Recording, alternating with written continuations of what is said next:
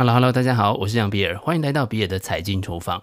基本上啊，我觉得今天讨论这个题目呢是有点难懂的，但是啊又似乎是相当重要，因此呢我们还是非得要聊聊不可了。本集啊节目要讨论的就是啊零知识证明，零知识证明英文呢叫做 Zero Knowledge Proof 啊 ZKP，那么指的就是证明者能够在不向验证者提供任何有用资讯的情况下，使验证者相信某个论点是正确的，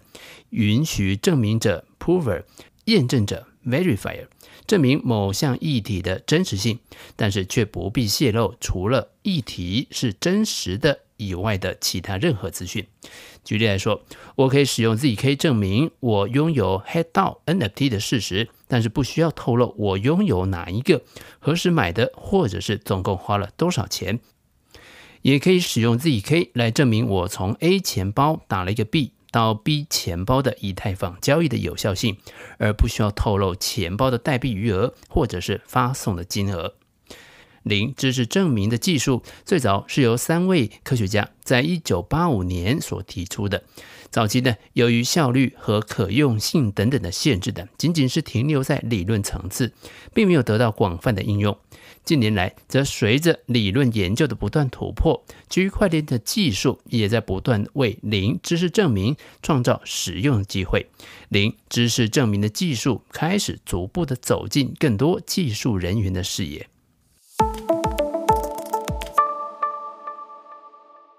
什么是零知识证明？最早 ZK 证明是交互式的。为了证明某件事情，你必须和验证者玩一个游戏。假设啊，有两个人，分别叫做 Vicky 和 Patty，他们在玩一个数独的游戏。Patty 告诉 Vicky 自己有一题很难的数独游戏题，问问看 Vicky 啊，想不想要挑战看看？但是呢，Vicky 又担心 Patty 是在拿一个无解的数独题目来整他，希望 Patty 能够证明题目是有解的。那么这一整个过程啊，就好像是一个测谎仪的测试，一方要提出问题，那么另外一方啊则回答，一直到能够确定真相为止。过程当中，交互式的零知识证明存在明显的缺陷，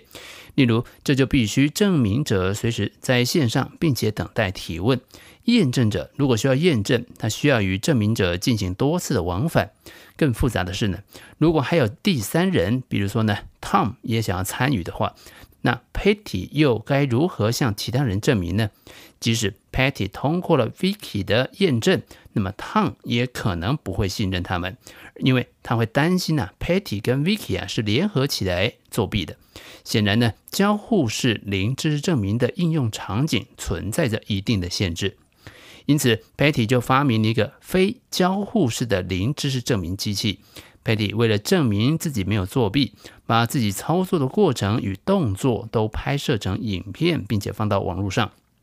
这么一来呢，Vicky 和 Tom 都可以在网络上啊进行观看验证。当然，可能还是有人认为呢，这个机器啊有后门。那么，Patty 还需要将机器是如何制造、安装等等的步骤啊，可能会被怀疑的地方都拍成影片上传。那么，这个过程就被称为是可信任的初始设置仪式。你现在啊，可以生成一个东西，一段数据作为你的 ZK 证明，你可以将它提交给验证者，而无需多轮的沟通。这些新的 ZK 证明就不太像是游戏啊，或者是协议，或者是仪式了，而更像是可以由证明者生成并且提交给验证者的不可伪造的物品。这种非交互式零知识证明机器，就是所谓的非交互式零知识证明。Non-interactive zero knowledge，NIZK，而其中 ZK Snark 的技术啊最为典型。ZK Snark 的命名呢，几乎包含了它所有的技术特征。ZK Snark 用白话文来说呢，就是你理论上啊可以在不暴露任何隐私的情况下，向其他人证明某件事情，而且生成的证明体积很小，检验的成本也很低。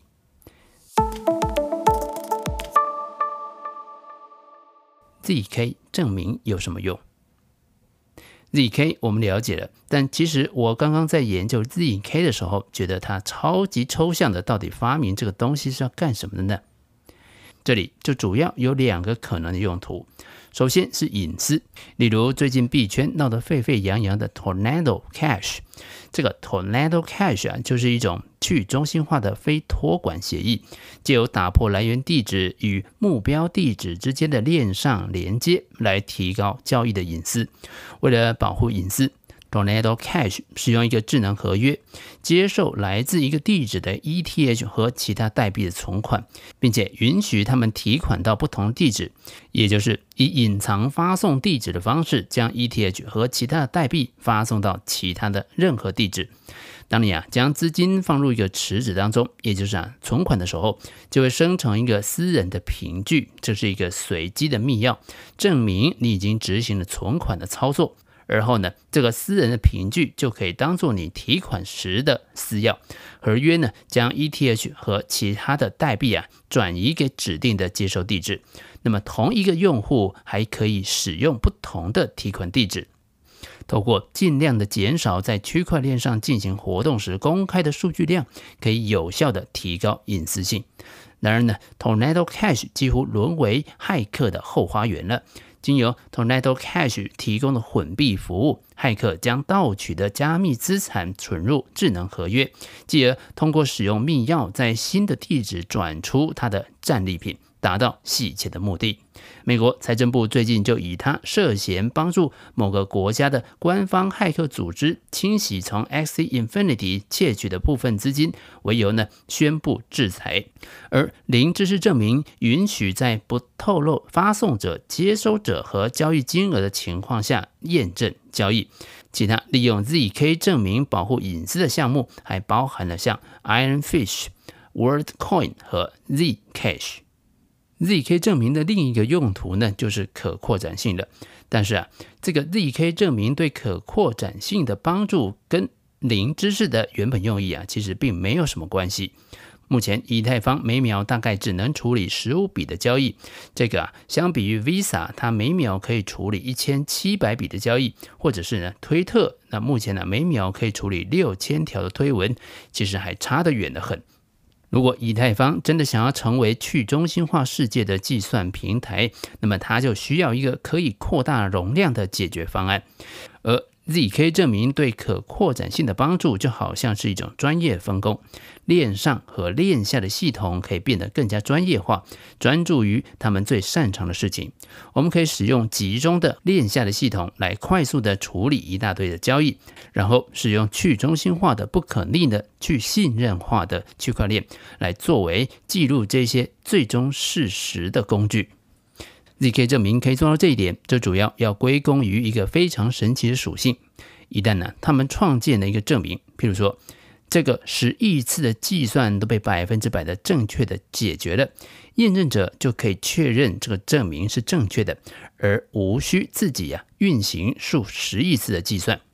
允许密集的计算在链下执行，这样子呢，它的成本可以更低。然后创建一个简洁的证明，表明这个计算是诚实执行的。证明可以在链上发布。这个过程被称为是 roll up。那中文的翻译啊，就是打包的意思。用户并不是将所有的交易都直接在区块链上进行，而是把一部分的交易放在区块链之外。透过了第二层的协议，也就是 Layer Two，在链下执行大部分的交易。也就是说，每笔交易只有一部分的数据放到第一层的链上，并且呢，由于这个计算的内容不需要在第一层执行，这就会大大的释放了底层区块链的计算能力。在所有的 Roll Up 当中，有两种最主要的类型，一种呢叫做欺诈证明，那也有人叫做呢叫做 Optimistic。Roll up 乐观 roll ups 和有效性证明就是 ZK roll up。那么事实上啊，大部分的 ZK roll ups 本身呢、并不使用 ZK 证明。ZK roll up 实际使用的有效性证明，并不能够隐藏额外的资讯。但跟其他的扩展解决方案相比，ZK roll up 在交易的成本、确认时间和建构信任方面具有强大的优势。ZK Rollup 的交易成本与它的使用量是成反比的，因此加密社群当中的许多人将 ZK Rollup 视为 Rollup 的最终解决方案。例如 V 神 Vitalik 就曾经说呢，总的来说，我自己的观点是在短期内，Optimistic Rollup 可能会在通用的 EVM。也就是以太坊的虚拟主机这个计算上面呢胜出，而 zk rollup 则可能会在简单的支付、交换和其他特定应用程式的使用当中胜出。但在随着 zk snark 的技术的改进，中长期 zk rollup 将在所有的使用当中胜出。总结来看，zk rollup 仍然是一个新兴的领域，甚至连 zk EVM 都还没有完全的进到主网。但是 zk rollup 既能够拥有 L1 第一层协议的安全特性，又提供了低成本、高吞吐量的交易能力，将能够发挥区块链去中心和抗审查的特性，以及达成 Web2 用户期望的无缝体验。此外呢，随着目前我们看到许多项目团队正在努力的实现 EVM 的兼容性，未来加密领域的开发人员应该能够更轻松的移植相关的应用程式。ZK EVM 非常有可能将会开启下一波的创新浪潮。以上就是比尔的财经厨房想要提供给你的，让我们一起轻松活好每一天。我们下次见，拜拜。